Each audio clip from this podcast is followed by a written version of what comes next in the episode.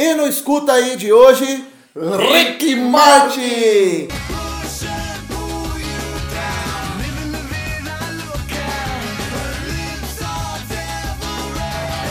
Fala aí, Jenner. Solta o beat da vinheta, eu mesmo, né? Eu mesmo vou soltar o beat da vinheta. Vai.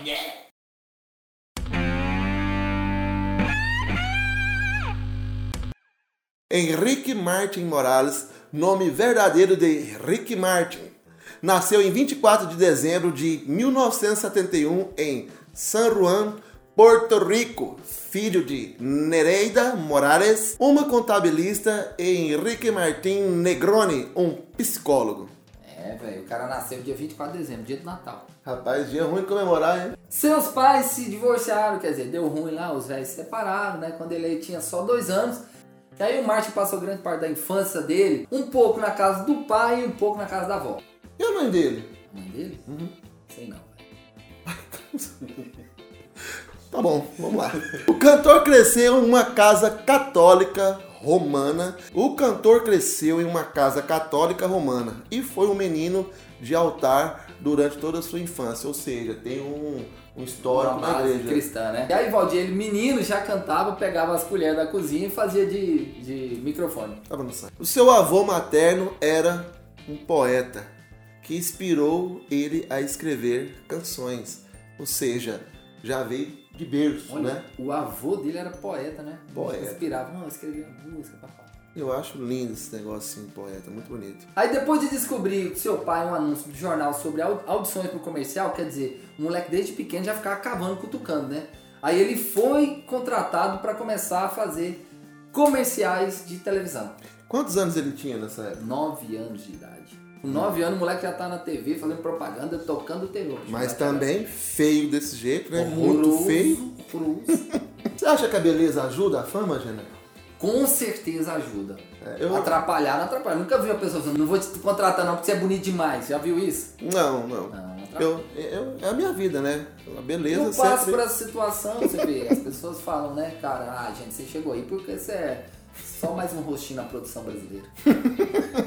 só mais um rostinho bonito na produção brasileira. Depois de conseguir uma fama modesta, né, em Porto Rico, por seu trabalho em comerciais de televisão, Martin fez uma audição para ser membro.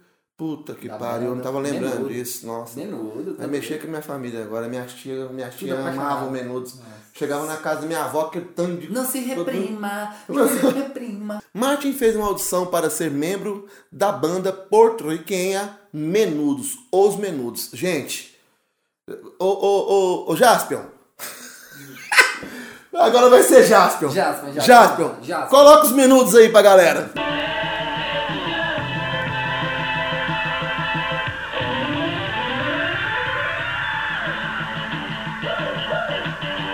Na verdade, o pessoal, os, caras da audição gostaram demais, porque ele dançava e cantava, muito talentoso, só que ele foi rejeitado porque ele era baixinho demais. Botoquinho desse tamanhozinho. Pois é, Gênero. Fiquei sabendo que na terceira audição a sua persistência impressionou. Ou seja, essa palavra persistência, ela é tudo, né? E aos 12 anos de idade se tornou um membro da banda. Cara, olha que moleque, bicho. Moleque da lavada e muito nego, velho barbudo. Moleque com 12 anos, meteu as caras, persistiu, insistiu e entrou. Com 12 anos entrou pro menudo. E você, velho, com os dentes caindo, você entrou pra onde, colega? Pro boteco. E olha só, o bicho era tão terrível que teve uma apresentação lá e eles tinham uma marcação certinho do palco, onde é que eles tinham que ficar. E ele desobedeceu, foi, deu a volta, dançou, pulou, saiu do, do esquema todo. Aí sabe o que os caras falaram? A próxima você vaza. Aí ele voltou pro lugarzinho, os próximos shows ele ficou lá no quietinho, de boa, do nada. Quem manda ser aparecido, né? Vai, né? Se fosse o Valdir, tava lá pulando. Embora Martin tinha gostado de viajar e estava curtindo toda a sua vida nova com os menudos, né? Ele parou para refletir que a experiência acabou lhe custando toda a sua infância, ou seja, ele não teve vida, né? É, isso é normal, assim como eu também não tive. É, você que já te conhece, é meu amigo, também não teve. A gente trabalhou, nós viajamos muito, né? E a gente entende bem o que é isso, né? Você não ter uma infância, não ter uma família e viver só na Imagina, né? imagina que eles que eram uma- uma- um grupo, né, uma banda mundial, que fazia Mundial. show pelo mundo inteiro. Então o cara vinha em casa que de seis, seis meses, voltava em casa pra ver a mãe, pra ver É, o pai. É difícil, né? Aí ele ficou naquela sai, não sai e tinha um outro problema. Tinha o lance da sexualidade dele, que ele não sabia como, como lidar com aquilo, né? Ele, ele não sabia como expor aquilo. Então, depois de 11 álbuns gravados com, com o Menudo, em 89 ele decidiu aos 17 anos sair fora e criar ali a partir dele, a partir daquele momento, uma nova, nova fase da sua carreira. Aos 18 anos de idade, Ricky Martin partiu New York, né, para celebrar sua independência financeira, ou seja, ele já não dependia mais de gestores, ele mesmo já cuidava do dinheiro dele, né? E como ele era menor de idade durante o seu tempo no Menudo, ele não podia acessar suas contas bancárias. Então, ele foi aceito na Universidade de Tush School of. A partir daí, se inicia um novo ciclo na vida do astro. Exatamente. E nessa fase, Rick Martin pa- passou também a trabalhar como ator. Ele começou a fazer novelas, começou a fazer filmes e foi desenvolvendo essa, essa, esse lado artístico dele junto com a música. Em 1990, rapaz, Martin. Eu tinha 10 anos de idade. Em 1990, Martin assina o contrato com a poderosa Sony Music.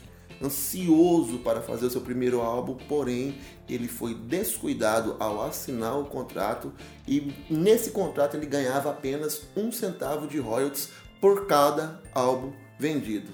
Cuidado com os contratos que vocês assinam. Cara, olha só. Ele assinou um contrato que ele ganhava um centavo por cada CD que vendesse. Um centavo por cada CD. Caraca. Porque não leu. Porque não leu o contrato.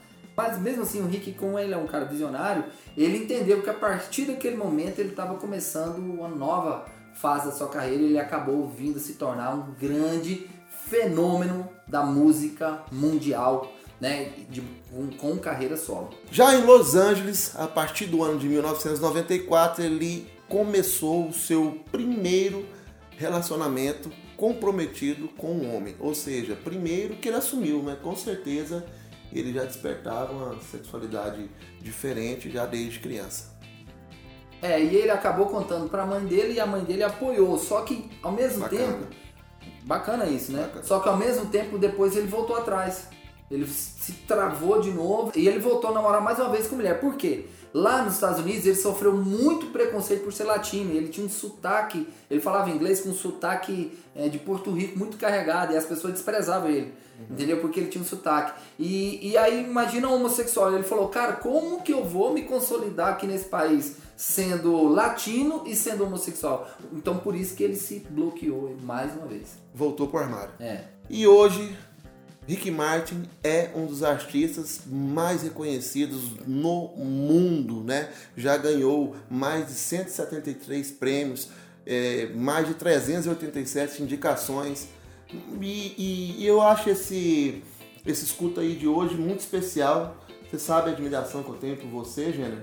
É, e eu queria que você contasse um pouco para esse público nosso, porque para quem não sabe, o Jenner foi é, é, compor né, em Miami, é, numa, numa caravana de composição, e lá teve a oportunidade de conhecer. Eu queria que você contasse um pouco mais é, dessa sua experiência com esse grande ídolo. É, eu tive o privilégio, é realmente uma realização de um sonho, né? Eu sempre tive essa questão com a, com a carreira internacional e eu fui convidado pela Warner Chappell para ir para Miami participar de um song camp com autores e produtores de vários, vários lugares, vários, vários países, né? E eu tava na sala compondo, no segundo dia de, de composição, de repente o Rick Martin, cara, entrou na Nossa, sala. de- cara! Foi Incrível, velho. Meu Deus. Ô, ô, ô Jasper, põe a foto aí. Então, e como que foi assim? Ele entra, como, qual foi a sua reação? Ele é, o, cara é, o cara é tranquilo, é de boa? Cara, é, é incrível assim. Porque as pessoas imaginam um cara, um ídolo mundial, né? O cara tem tudo pra ser um cara extremamente arrogante. Um cara simples, foi extremamente simpático com a gente, tirou foto com a gente Tomei café com o cara. Que isso, o cara tomou café com café. Rick Martin. Ele, e ele, inclusive, agradeceu a gente por ter saído do Brasil para ir compor para ele, pro projeto dele. Então, foi assim, uma experiência única de conhecer um artista tão grande e, ao mesmo tempo, ele ser comum. Sim. No sentido de que é um, um- alguém como nós. Humano. né? Humano, uma pessoa simples, uma pessoa tranquila, extremamente grata e simpática. Foi uma experiência sensacional. Jenner, parabéns é, por ter chegado. A gente sabe quais são as, as suas origens, as nossas origens, né? Então, parabéns por ter vivido essa experiência tão bacana e também contar pra essa galera aí. Pra você que tá ouvindo o nosso podcast aí do LKS, toda semana a gente vai fazer conteúdo assim, né, Jenner? Toda semana aqui no Escuta Aí, o podcast do LKS Music, a gente vai estar trazendo conteúdo, vamos trazer curiosidades, histórias muito interessantes para você curtir e aprender.